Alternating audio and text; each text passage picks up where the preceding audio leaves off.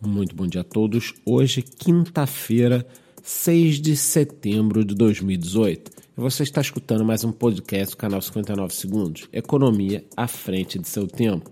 É, meus amigos, acho que hoje o assunto não pode ser outro a não ser essa queda de mil dólares que tivemos nas últimas 24 horas em cima do preço de Bitcoin. Então vamos à cronologia. Ontem, por volta das 6h45 da manhã, estávamos rondando os 7.400 dólares e muito tranquilos. Ocorre que às 6h45, repentinamente, o gráfico despencou. Foi uma queda muito rápida. O preço foi levado aos 6.920 dólares e logo depois se estabilizou ali na faixa dos 6.900 o dia foi tenso, todos nervosos, procurando explicações, e muitas vezes eu já falei aqui que não há uma explicação muito clara e objetiva, mas o pior ainda estava por vir.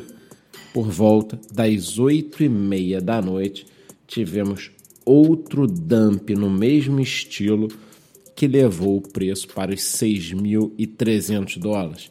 Aí sim, meus amigos, o desespero foi total eu ainda conseguia no nosso canal dos 59 segundos no YouTube fazer uma live muito rápida ali de 5 minutos, colocando algumas posições, mas agora eu consegui reunir quatro fatores que podem ter desestabilizado o mercado ou que também não podem, porra.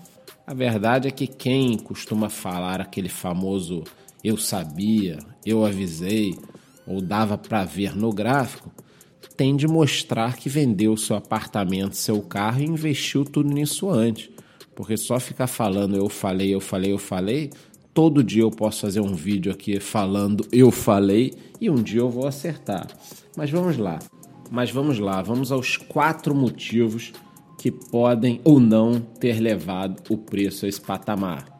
O primeiro deles é o recente receio em relação ao Ethereum. Dito pelo próprio Vitalik, a moeda poderia caminhar a zero caso a equipe, o mercado e todo o ecossistema não consiga achar uma utilidade financeira para o token da rede. E esse problema acabou contaminando vários projetos. Segundo motivo, Goldman Sachs teria desistido de montar uma mesa de operações com criptomoedas. Eu acabei de checar aqui e parece que não é bem assim a história, mas eu entrarei com um vídeo ou com algum tipo de informação mais para frente. Terceiro motivo: os mais de 100 mil bitcoins que ficaram parados por anos e que provavelmente eram oriundos da Silk Road, que voltaram a entrar nas exchanges e podem estar sendo vendidos. E o quarto motivo, mais uma vez, os ETFs, que provavelmente serão postergados para o ano que vem em relação a notícias, aprovações, etc. Então, esses quatro motivos juntos podem ter causado o FUD.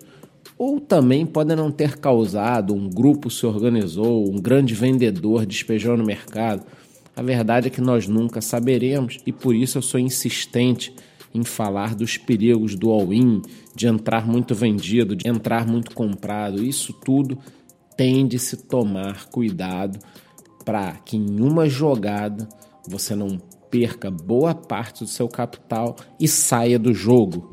Se é que eu posso colocar um lema do canal ou algum tipo de objetivo, não é ganhar muito ou pouco todo mês ou toda semana é sobreviver aos próximos dois a cinco anos acumulando participação em bons projetos.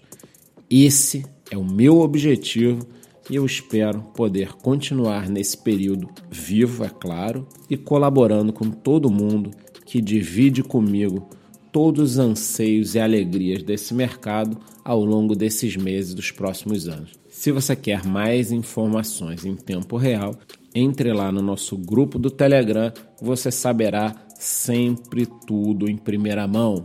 Por hoje é só, muito bom dia.